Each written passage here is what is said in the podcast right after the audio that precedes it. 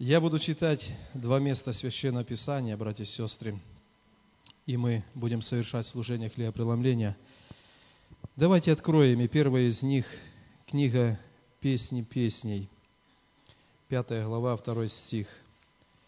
Давайте откроем, вместе прочитаем. Книга «Песни песни», пятая глава, второй стих.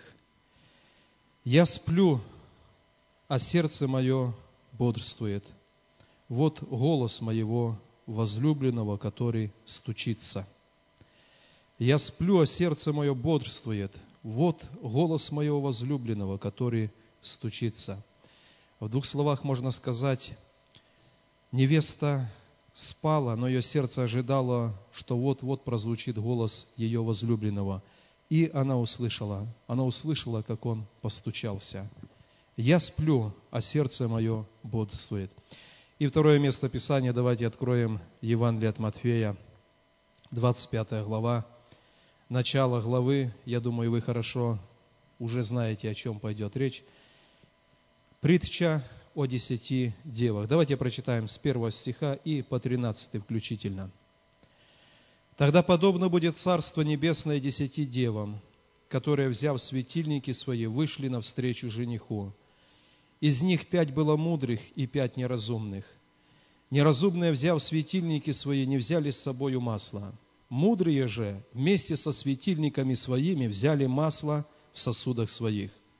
И как жених замедлил, то задремали все и уснули. Но в полночь раздался крик, «Вот жених идет, выходите навстречу ему».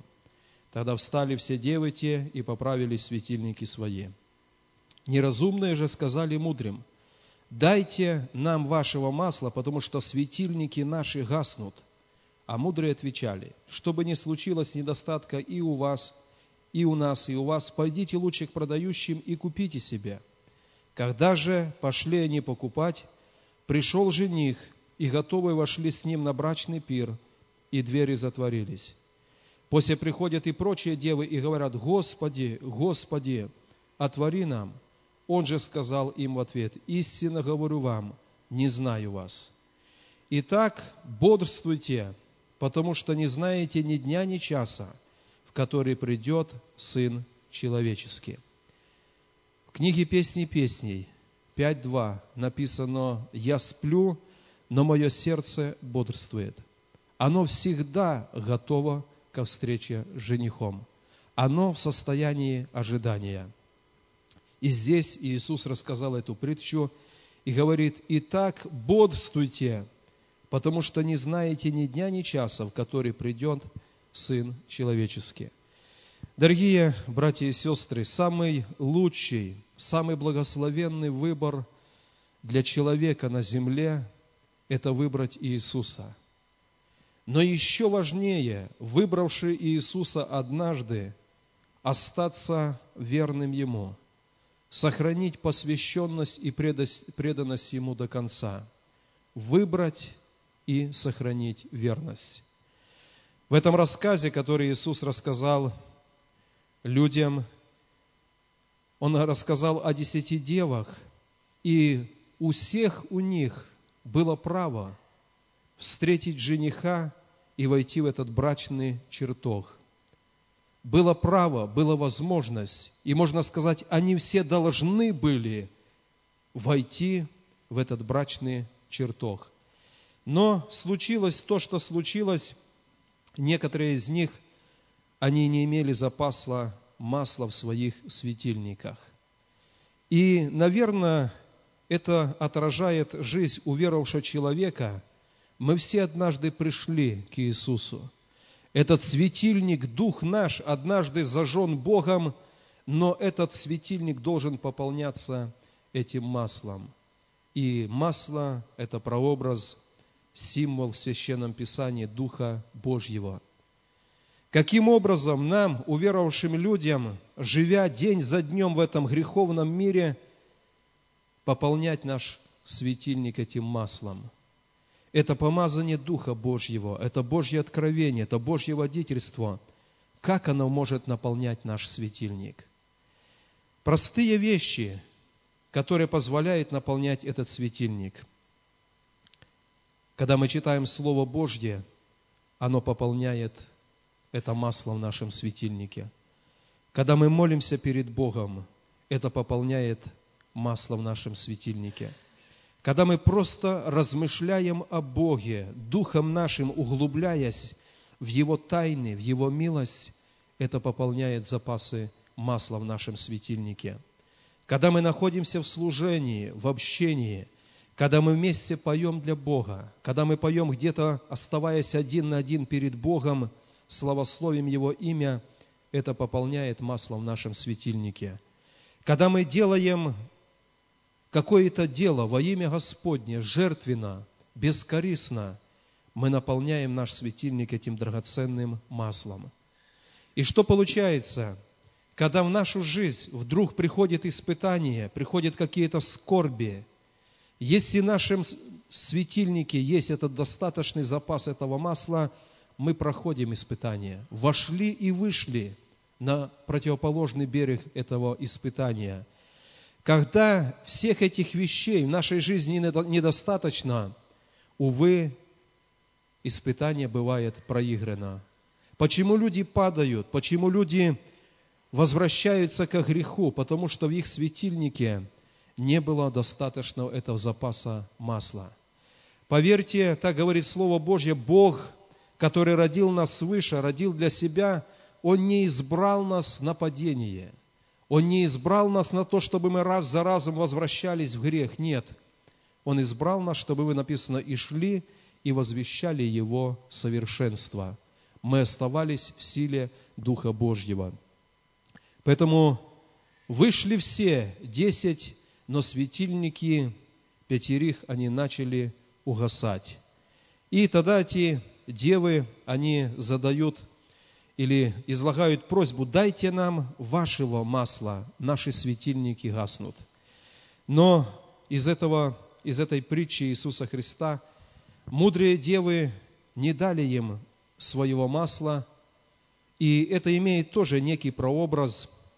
Мы не можем одолжить праведности, мы не можем у кого-то одолжить откровения, мы не можем одолжить водительство Духа Божьего, все это надо приобрести самому. За это необходимо уплатить лично цену.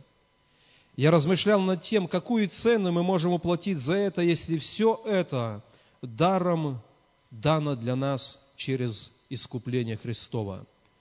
И я пришел к выводу, что от нас никакой другой цены в жизни не требуется, кроме как принять правильное решение принять решение, я буду верен Богу, я отделяюсь для Бога, я не буду принимать решения, которые будут компромиссными.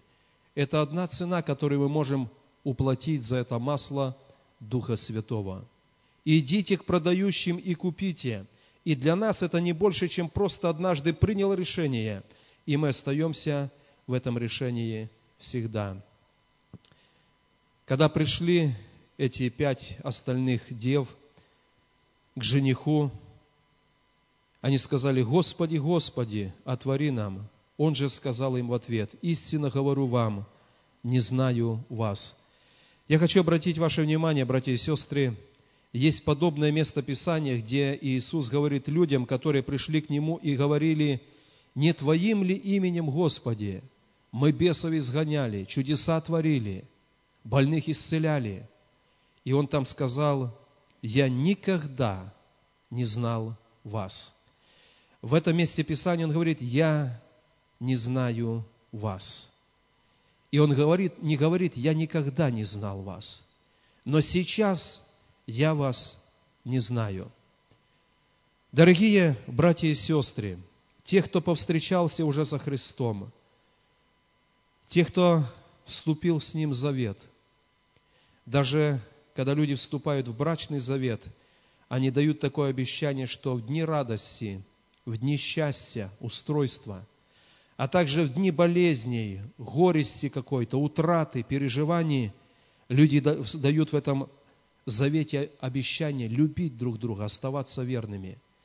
Когда мы вступаем в завет перед Богом, что-то подобное и больше, чем это, мы обещаем Богу, не только тогда, когда все будет в нашу пользу складываться, но когда будет трудно, когда будут переживания, когда все будет против нас, мы в этом завете тоже говорим для Бога, мы тогда останемся верными Тебе. И вот когда мы остаемся верными Ему, мы входим на этот брачный пир. Если люди остаются неверны Богу, Он говорит, я уже не знаю вас. Вы были мои, но на сегодня я не знаю вас. Пусть Бог благословит, чтобы каждый из нас мы имели сердце бодрствующее перед Богом. И кто-то сказал когда-то, что каждый день, который Бог дает нам прожить, чтобы мы жили так, как будто сегодня Он вернется за нами. И мое сердце должно быть готово. Я сплю. Можно сказать, если в земной жизни я занимаюсь какими-то работами, у нас, как и у многих людей, заботы, дела, но сердце бодрствует, и оно никогда не уклоняется от этой готовности быть, быть готовым к встрече с Ним. Бодствуйте, потому что не знаете ни дня, ни часа, в который придет Сын Человеческий. Первое послание Коринфянам, Александр напоминал уже об этом сегодня, 11 глава, несколько стихов, 26 и ниже. «Ибо всякий раз, когда вы едите хлеб сей и пьете чашу сию, смерть Господню возвещаете, доколе Он придет». Посему, кто будет есть хлеб сей или пить чашу Господню недостойно, виновен будет против тела и крови Господней. Всякий раз, когда едим хлеб и пьем чашу, мы возвещаем смерть Господню и все, что принесла смерть Господня в жизнь уверовавших людей. Поэтому пусть Бог благословит, чтобы наши сердца не сегодня были исполнены дерзновения, и то, что Бог – во Иисусе Христе через Его страдания, пролитую кровь, ломимое тело, через Его смерть, что Он приобрел, чтобы все сегодня оно имело место в жизни нас, как Его церкви. Давайте поднимемся. Мы сейчас будем молиться перед Богом. И слово, которое мы сегодня слышим, чтобы наше сердце оно было бодрствующим.